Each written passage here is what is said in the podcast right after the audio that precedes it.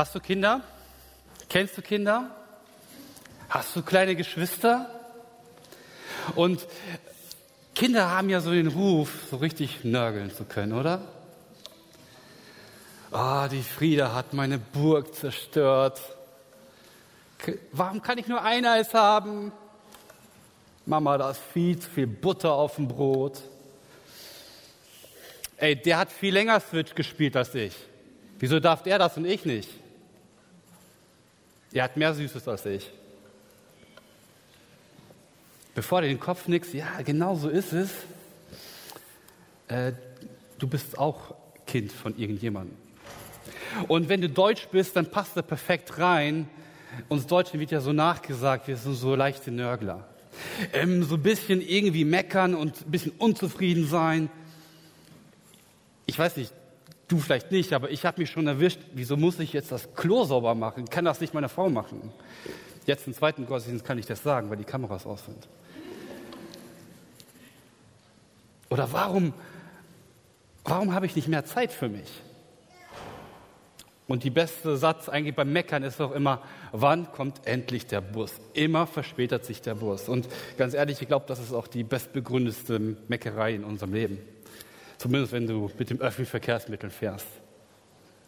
Aber wenn nur das wäre, dann wäre das eigentlich alles okay. Dann wäre mein Leben okay. Wenn ich nur das als Meckern hätte, dann wäre alles okay. Wenn das meine Beschwerde ist, dann ist alles okay, weil das ist halt so. Das passt zum Deutschsein.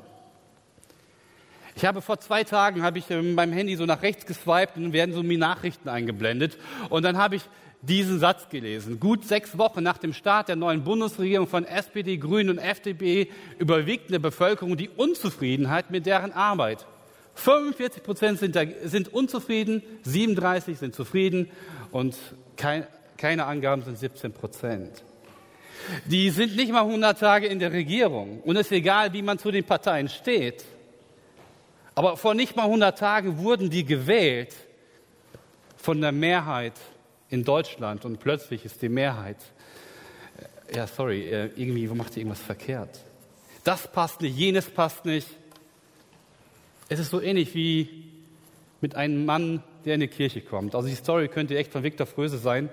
Ähm, es ist ein Mann, der geht in die Kirche mit seiner Familie und es wird einfach so, ähm, er sitzt da und hört sich das alles an. Es ist eine Band, die da spielt, es ist eine Lichttechnik, also es ist wie Siegburg. Ja, ist ein Prediger, der zu lang predigt, so 50 Minuten oder so. Und dann kommt der äh, Mann, setzt sich ins Auto und äh, nimmt seine Familie mit und eigentlich erwartet man ja, der diskutiert jetzt über die Predigt. Was dieser Mann macht, er, der zieht über die her und sagt, boah, die Predigt war so ätzend lange. Und die Band, der, der, der Klavierspieler hat sich ständig verspielt. Und die kann nicht singen und, und das Licht war auch irgendwie komisch. Es hat geflackert und die Leute erst, die sind total unfreundlich. Der Sohn guckt ihn so an und sagt, du Papa, ich fand, das war eine richtig gute Show dafür, dass du nur einen Euro gegeben hast. Ja, war richtig gut. Also Menschen sind schnell negativ. Zum Glück ist Gott nicht so. Zum Glück ist Gott nicht negativ. Es gibt in Römer 8, 31 ein Vers, Gott ist für uns. Wenn Gott für uns ist, wer kann sich dann noch gegen uns stellen? Er hat ja seinen eigenen Sohn nicht verschont, sondern er hat ihn für uns alle in den Tod gegeben.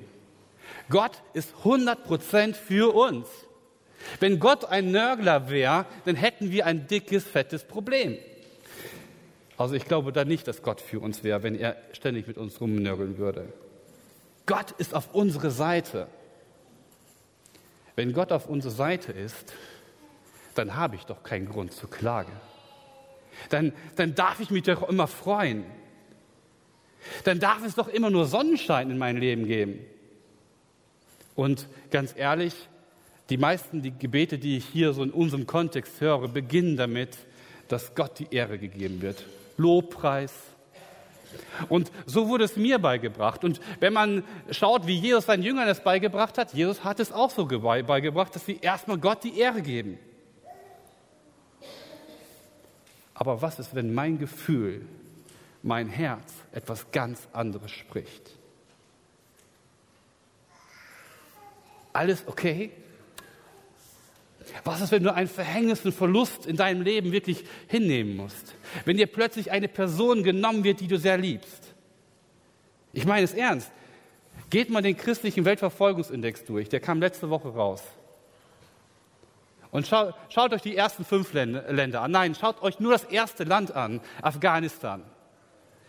Und dann recherchierst du, wie es den Christen geht. Und dann kommst du zu dem Schluss, ich, ich hoffe es zumindest, dass du feststellst, es ist nicht okay. Es ist eine Katastrophe. Es ist ein tiefes Leid, es ist Not, es ist Schmerz. Und vielleicht musst du gar nicht in anderen Ländern gucken, sondern du schaust in deinem Leben, in deinem Umfeld und du entdeckst Schmerz und Leid und Elend auf Arbeit oder wo auch immer. Jeder Mensch empfindet es anders, wie das aussieht. Der Mike hat letzte Woche eine interessante Folie. Man bitte weiterschalten? Er hat eine interessante Folie uns gezeigt. Und da hat er einfach eine Auflistung gemacht. Einsamkeit, Krankheit, Geldsorgen, Misshandlung, Tod, Angst, Naturkatastrophen, Sucht, Burnout, Unterdrückung, Verletzung oder ein Beziehungsverbruch. Alles das reißt den Boden unter den Füßen weg und du stehst nun da und sagst, wie komme ich damit klar? Und hier steht noch lange nicht alles. Und wenn wir jetzt Ideen sammeln, um hier Leid und Not hinzuschreiben, dann wäre hier nichts mehr blau, sondern alles weiß. Wie gehe ich damit um? Und jede Kultur ist so ein bisschen anders, jede Familie ist ein bisschen anders. Und wir Mitteleuropäer, Nordeuropäer tendieren so ein bisschen die Gefühle zu unterdrücken. Also nicht so direkt erzählen, so wie Sascha das am Anfang äh, gesagt hat. Bist du okay? Sagst du, ja, eigentlich schon. Das wäre schon viel preisgegeben jetzt, ne, weil du es eigentlich gesagt hast. Das Problem bei uns in der Gesellschaft ist häufig, dass wir versuchen, unsere Probleme zu bedecken oder uns abzulenken. Dann wird Netflix, Disney eingeschaltet, Disney Plus und alles Mögliche, was es sonst noch gibt. Und eine Serie nach der anderen wird uns einfach, die wir uns reinziehen, weil wir nicht wollen, um herauszufinden, was nicht okay ist. Ich will es nicht rauskommen lassen. Ich will mich damit einfach so eindecken, damit ich ja nicht an meine Probleme denken muss. Der andere geht 60, 70 Stunden in der Woche arbeiten obwohl er 30 eigentlich nur muss. Nur dass seine, sein, seine Angst zu entdecken, dass nicht alles okay ist, zum Vorschein kommt. Der andere isst zu viel. Der andere greift zu Alkohol und Tabletten oder zu Social Media. Wenn die Anerkennung fehlt, sagst du, ich will Anerkennung und du investierst in soziale Medien. Aber eigentlich ist nichts okay. Jedes Mittel ist recht, um das Problem aus dem Weg zu gehen. Unterdrückung. Ich unterdrücke meine Sorgen. Wie reagierst du darauf? Wie reagiert die Gesellschaft darauf? Oft ist so, wenn du, wenn, du, wenn du in Unterdrückung lebst und sagst, ich lasse meine Gefühle nicht raus, dann führt es zu Verbitterung. Du reduzierst so ein bisschen dein Menschsein. Du baust eine Mauer um dich herum und du wirst verbittert. Und du wirst ein Mensch, der eigentlich kein Lächeln hat, aber du läufst mit einer Maske rum, mit einem aufgemalten Lächeln, zumindest als Christ. Denn in der Bibel steht euch ja geschrieben, in Philippa schreibt der Paulus, freut euch alle Zeit, dass ihr zu Christus gehört. Oder auch den Psalmen, kommt zu mir mit fröhlichen Liedern. Und dann kommt so eine Zeit, wo du nicht mehr weiter weißt und es fühlt sich unehrlich an, fröhlich zu sein, glücklich zu sein.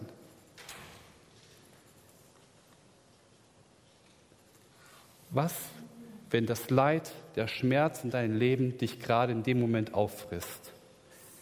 Wenn du irgendwas vor dir hast und du weißt nicht, wie du das lösen sollst? eine kleine Lektüre in der Bibel, in den Psalmen, in den Klageliedern oder auch das Buch Hiob wird es einen besseren belehren, dass gute Christen nicht immer fröhlich sein müssen. Und ich muss mich entschuldigen, es ist keine kleine Lektüre, sondern es ist ein richtig großer Brocken, wo die Bibel spricht, Menschen dürfen klagen. Nein, sie sollen klagen. Ertragen durch Klagen ist unser Thema heute. Und ich weiß nicht, ob ihr solche Männer kennt, liebe Frauen, wenn ihr euren Mann kennengelernt habt. Es gibt aber solche, ich habe es mir sagen lassen, ähm, die werden poetisch. Die drücken ihre Gefühle in Gedichte aus. Und dann gibt es aber Leute, wo jemand von dir genommen wird, wo richtig tiefer Schmerz ist und es wird auch in Poesie niedergeschrieben. Der Schmerz wird in Poesie niedergeschrieben. David ist genauso ein Mensch. Aus voller Kehle schrei ich zum Herrn. Laut flehe ich zum Herrn um Gnade. In seiner Gegenwart schütte ich mein Herz aus. In seiner Gegenwart klage ich ihm meine Not. Auch wenn ich allen Mut verlieren sollte, du weißt immer einen Ausweg für, für mich. Ich musste einen bestimmten Weg gehen. Dort versteckten sie ein Klappnetz für mich. Blicke ich nach rechts und schaue ich mich um. Weit und breit ist kein Freund zu sehen. Jede Zuflucht habe ich aus den Augen verloren. Keiner ist da, der sich um mich kümmert. Ein tief verzweifelter David. Und er schreibt ein Gebet auf. Und wo entdeckt ihr hier Lob? Ich nicht. Also nicht im ersten Moment. Lass uns mal die Psalmen einfach mal grob anschauen. Ihr seht hier so verschiedene Blasen, Bubbles oder wie auch immer du sie nennen magst. Und das sind verschiedene Kategorien, das, das beschreibt die Kategorien der Psalmen. Und je größer die Blase, desto mehr Verse ist in einem Kapitel. Jede einzelne Blase ist ein Kapitel. Du hast hier einmal Loblied, ist das rote. Das beschreibt alles, was irgendwie mit Lob zu tun hat. Und das ist eigentlich das, was man so mit Psalmen, wenn du sagst hier, was sagen die Psalmen? Loblied, Lobpreis. Ja, Amen. Rot, richtig. Aber alles, was blau ist, ist Klagelied. Also alles, was blau ist, ist genau das, was David hier in dem Psalm 142 macht. Und dabei habe ich noch nicht das Buch Klagelied erwähnt. Es gibt ein ganzes Buch, wo es um Klagen geht. Mehrere sogar. Es gibt Hiob. Wenn ein Drittel der Psalmen, circa ein Drittel der Psalmen über Klagen geht in der Bibel, wenn das Gottes Wort ist, dann kann es doch nicht sein, dass Gott ein Problem hat mit Klagen, oder? Dann hätte Gott gesagt, okay, Klage, ich will nicht, dass ihr klagt, ich mache das Blaue mal weg und ich lasse die Kapitel drin. Hat Gott nicht gemacht, es steht drin. Also Gott hat anscheinend kein Problem zu bestimmten Zeiten, wenn Menschen klagen. Bestimmte Zeiten ist nämlich genau dann, wenn du Leid hast. Das ist so, als ob Gott jetzt nicht seinen Job an den Nagel hängt und irgendwo anders anfängt, aber Gott wechselt die, die, den Bereich, die Abteilung und er geht in die Beschwerdestelle. Er geht in Beschwerdestelle und er, er, er ist da nicht der Chef der Beschwerdestelle. Nein, er sitzt am Hörer und hört zu, dass du anrufst und sagst, okay, ich notiere mir das, alles klar, äh, ich arbeite an einer Lösung. Ich habe mal in der Hotline gearbeitet nach meiner Ausbildung. Und dann haben die Kunden angerufen und wenn ein Kunde anruft bei einer Hotline, ist er meistens nicht glücklich. Ich habe noch keinen Kunden erlebt, der angerufen hat, hey cool, ihr habt einen guten Job gemacht, finde ich super. Nein, wenn er bei der Beschwerdestelle anruft, hat er ein Problem. Und dann kann er auch unfreundlich werden. Und du als guter Supporter sitzt da und hörst dir das erstmal an. Gott macht das. Gott sitzt sich in die Beschwerdestelle und hört einfach nur zu, was du zu klagen hast. Der Prediger schreibt in Kapitel 3, Vers 4, dass Lachen seine Zeit hat. Im gleichen Vers steht, Weinen hat seine Zeit, Klagen hat seine Zeit. Gott wird zuhören, weil er voller Mitgefühl ist, weil er Menschen, die verletzt sind, besonders liebt, weil die gerade ganz, ganz viel Liebe brauchen. Wisst ihr, David ist ein absoluter Vorbild Christ für mich. Nicht, weil sein Leben perfekt war, sondern weil es auch unperfekt war. David ist in so eine Misslage gekommen, wo er teilweise unschuldig war, wie in diesem Moment. Dann war es aber eine Lage, wo er, wo er schuldig war. Er war schuld. Und es ging ihm dadurch dreckig. Und er breitet das ganz frei und offen aus. Er sagt, Gott, ich schreie zu dir, ich flehe zu dir, ich schütte mein Herz aus, ich klage, ich klage ihm meine Not. Weit und breit ist niemand, niemand, keiner ist da, der sich um mich kümmert. Gott, ich komme zu dir.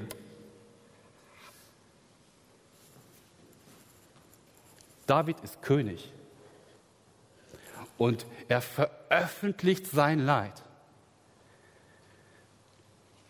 Und wir sagen, wie geht's dir? Ja, mir geht's ganz gut. David ist König eine ganze, oder eines ganzen Volkes und er veröffentlicht sein Leid, sagt er, mir geht es dreckig. Er, er schreibt einen Psalm.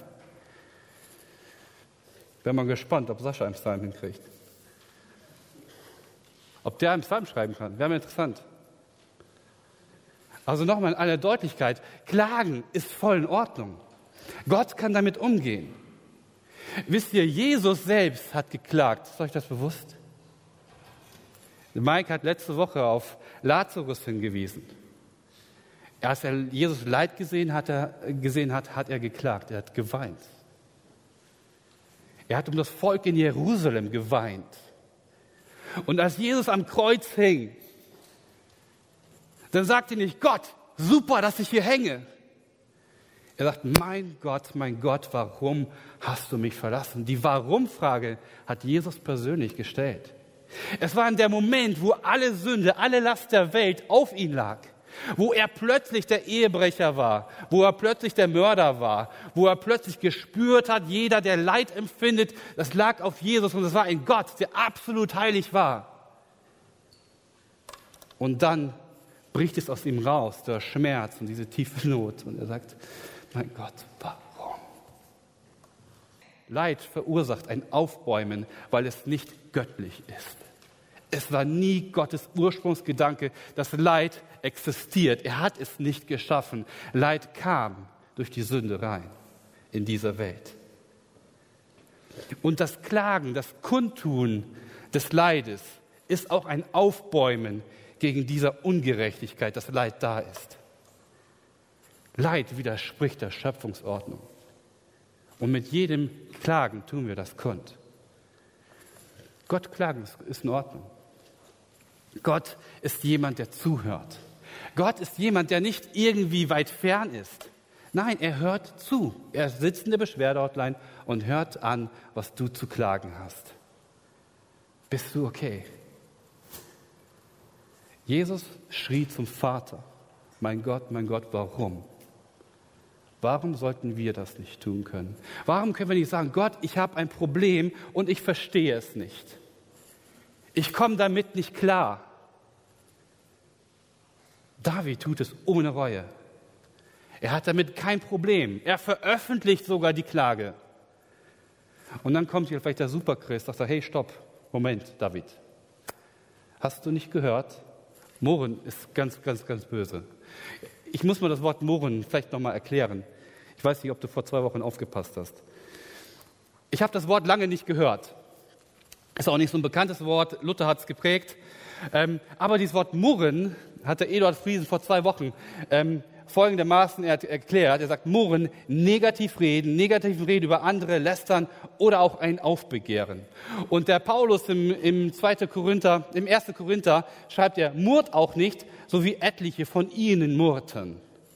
Nörgler, ich glaube, Paulus schreibt das nicht zu den Korinthern, sondern an Deutschland, an das deutsche Volk. Vielleicht auch mich persönlich. Was bedeutet es also, Nörgler zu sein, ein Murrer zu sein? Was heißt Murren und Klagen? Ist das gleichzusetzen?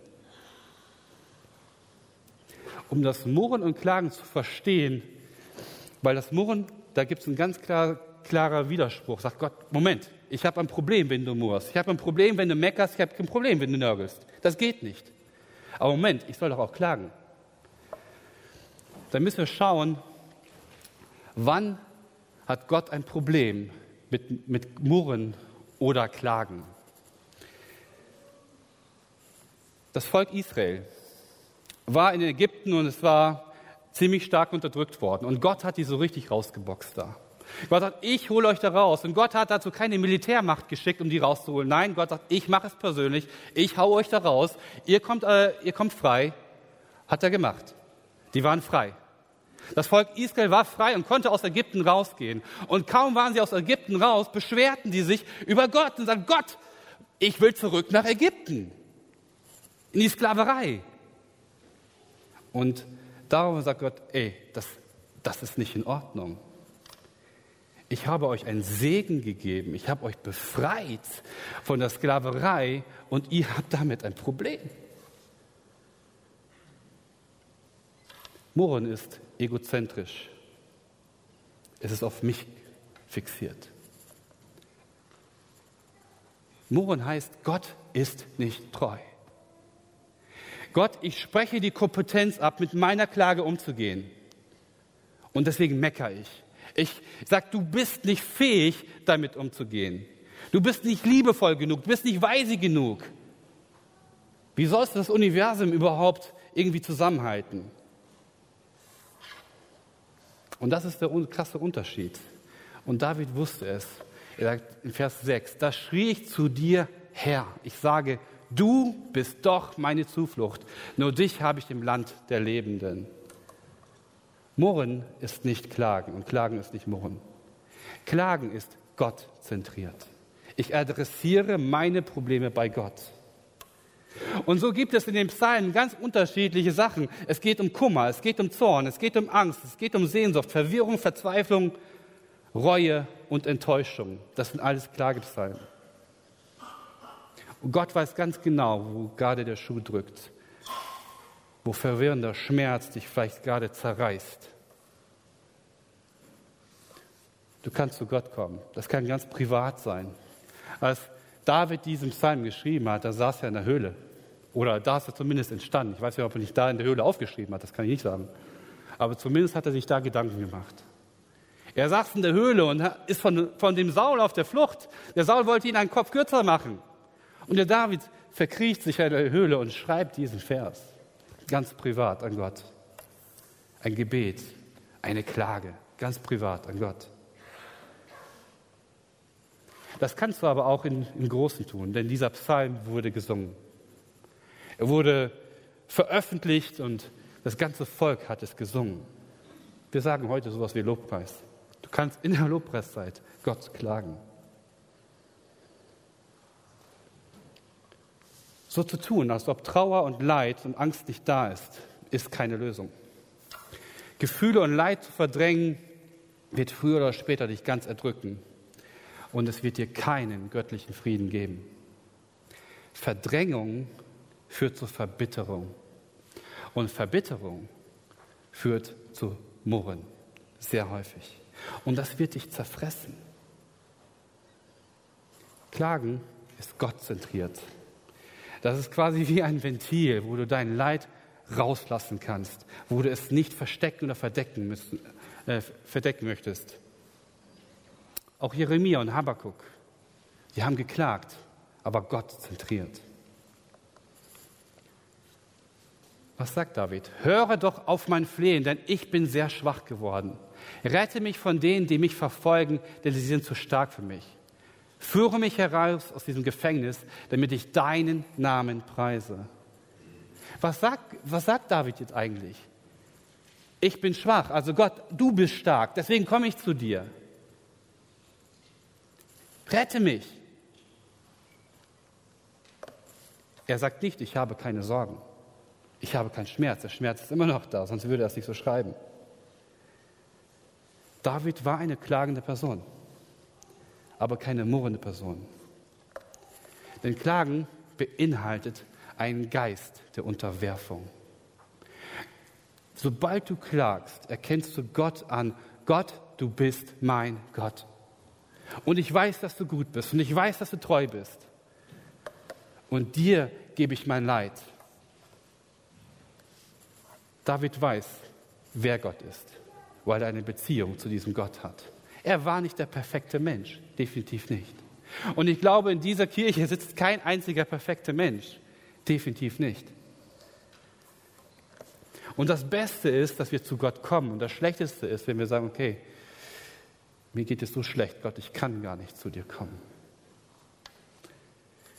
Und vielleicht kennt ihr das auch,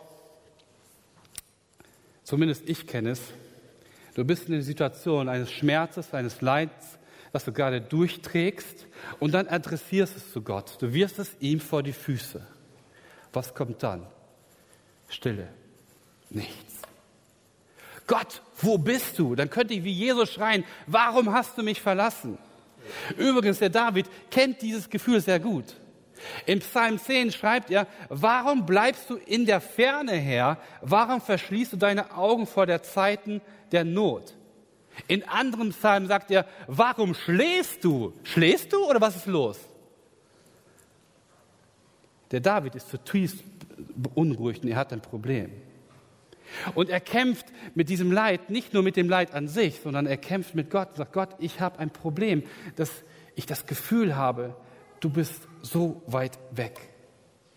Du bist nicht nah bei mir. Die Ungerechtigkeit der Menschen, die stören mich. Der Schmerz, das stört mich. Das Leid, das stört mich. Aber wo bist du? Ich glaube, jeder von euch ist mal ungerecht behandelt geworden in der Schule oder wo auch immer. Die Ungerechtigkeit ist schon schlimm. Aber das Schlimmste ist, wenn du das Gefühl hast, dass der Täter ohne Probleme davonkommt. Dass er nicht gefasst wird. Dass er keinmal so richtig einen ausgewischt wird. Dass er ungestraft davonkommt. Und das Ausbleiben einer Konsequenz kann uns wahnsinnig machen. Und das, Leid, das Klagen ist die Möglichkeit, dem Ausdruck zu schaffen, eine Stimme zu geben. Ich, Gott, ich werfe auch das vor die Füße hin. Wo bist du? Denk mal einfach mit, wie Leid in unser Leben kommen kann. Sehnsüchte, die nicht erfüllt sind, die gerne erfüllt werden sollen. Einsamkeit, ein kränkelnder Körper, ein ungerechte Vorgesetzte, ein Chef, der total ungerecht ist am Arbeitsplatz und dann verlierst du den Arbeitsplatz und wünschst dir wieder den Chef wieder. Finanzielle Schwierigkeiten und Probleme in der Ehe. Du wirst nicht verstanden von deiner eigenen Frau oder von deinem Mann. Das ist ein Kinderwunsch, der lange schon in dir ist und er wird nicht erfüllt. Da ist eine Krebsdiagnose, eine gescheiterte Adoption. Und da hast du einen Ehepater, der Ehebruch begangen hat. Und dann kommen letztendlich noch die Naturkatastrophen dazu. Je länger wir leben, desto mehr Schmerz werden wir erfahren. Und wir werden erfahren, dass Schmerz manchmal echt ungerecht ist. Dann kommt Gott dazu und sagt, also Gott, wo bist du? Kleiner Tipp von David und auch von vielen anderen in der Bibel. Bei Klagen ist Gott okay, bleib dran. Die Klagepsalmen öffnen unseren Blick auf Gott, dass er nicht nur da ist und zuhört, nicht nur deinen Schmerz sieht und sonst und Selbstmitleid hat, nein, dass Gott schon an einem Plan arbeitet. Dass Gott da ist und an einer Lösung arbeitet. Und ja, ich weiß, dass es manchmal den Anschein hat, als sei Gott nirgendwo, aber, oder irgendwo anders, aber nicht gerade bei mir. Gib nicht auf. Denn Gott verspricht, dir Zuflucht zu geben, Frieden zu geben. Was auch geschieht, ob du gerade in Not bist, in tiefster Not, in tiefstem Leid, ob es dir gerade richtig schlecht geht oder richtig gut geht oder irgendwas dazwischen, Gott möchte, dass du, dass du zu ihm kommst und ehrlich und authentisch bist. Klage ist folgendes. Die Klage ist also eine Sprache eines Menschen, der an Gottes Souveränität glaubt, aber in einer Welt voller Tragödien lebt. Ich lese es nochmal. Die Klage ist also eine Sprache eines Menschen, der an Gottes Souveränität glaubt, aber in einer Welt voller Tragödien lebt. Das beschreibt eigentlich unsere Lebenssituation. Und somit besteht Klagen eigentlich aus zwei Schritten.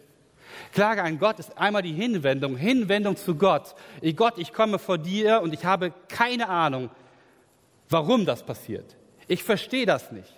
Und ich finde das richtig doof. Und ich habe ein Problem damit. Hier hast du es. Das ist die Hinwendung. Und bei jedem Klagepsalm wirst du es entdecken, dass am Ende etwas mitschwingt, das Gottvertrauen. Gott, du bist es, der treu ist. Gott, du bist es, der mich liebt. Mit einem demütigen und gebrochenen Herzen können all diese schmerzhaften Fragen vor Gott gebracht werden.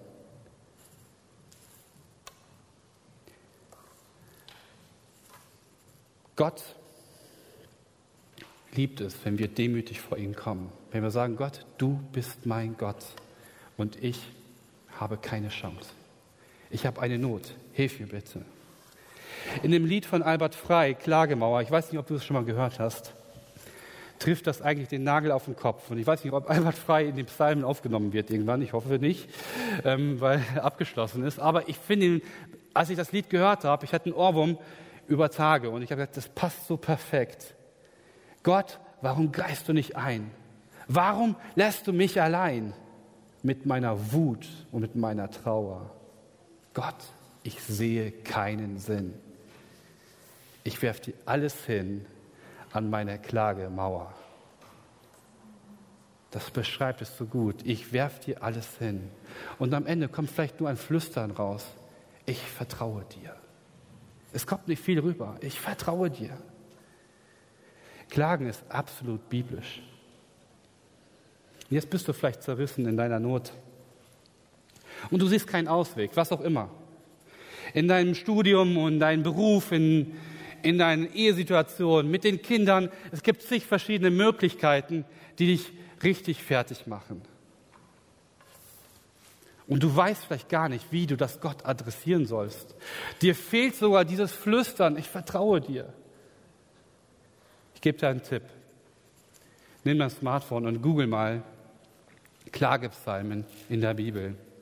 Und du bekommst eben eine ganze Liste von Klagepsalmen. Ganz oben erster Treffer. Da steht sogar, welche Kategorie es ist. Wir können solche Klagepsalmen nehmen, solche Klagelieder nehmen und unseren eigenen Namen da einsetzen. Das sind Davids Gebete oder andere Gebete. Ich setze meinen Namen in diesen Klagepsalm und ich lese diesen Klagepsalm. Und Gott sitzt auf der anderen Seite und hört zu und sagt, angenommen, ich verstehe dich, ich bin dran. Klage öffnet weinende Seelen vor Gott, um dann aber auch Gottes Hilfe in Anspruch zu nehmen, auszudrücken, dass Gott uns helfen will, weil er ist gut. Und somit ist Klage eigentlich ein Wendepunkt. Sobald du klagst, ist es ein Wendepunkt, kann es ein Wendepunkt sein, wo plötzlich deine Perspektive verändert wird, wo Gott schon an dich arbeitet.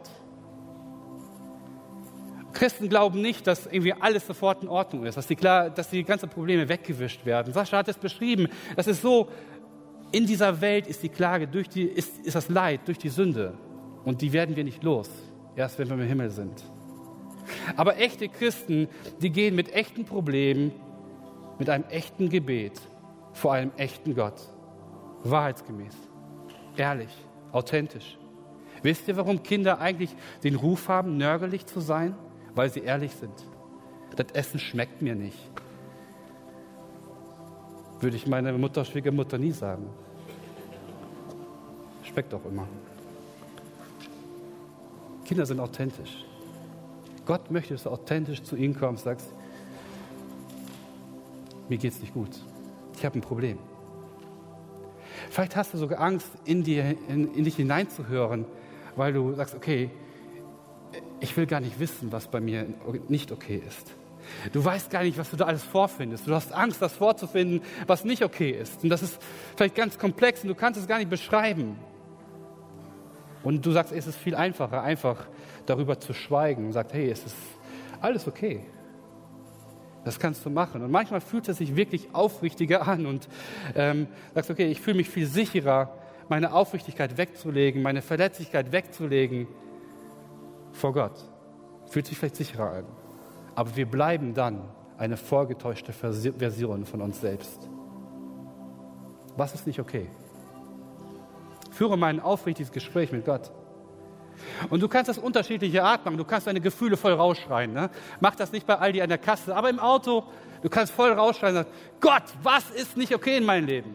Und das ist nicht okay im Leben. Was du da gemacht hast, verstehe ich nicht. Was ist los? Du kannst aber auch ganz still machen, in Ruhe und entspannt. Es ist so wie ein Problem, wenn du, wenn du eine Internetleitung hast und die fällt richtig aus. Also nicht mal für fünf Minuten, sondern die fällt richtig aus. Und wenn du Kinder hast, weißt du ganz genau, jetzt musst du schnell die Internetleitung laufen kriegen. Wenn, also wenn das WLAN nicht geht, geht gar nicht.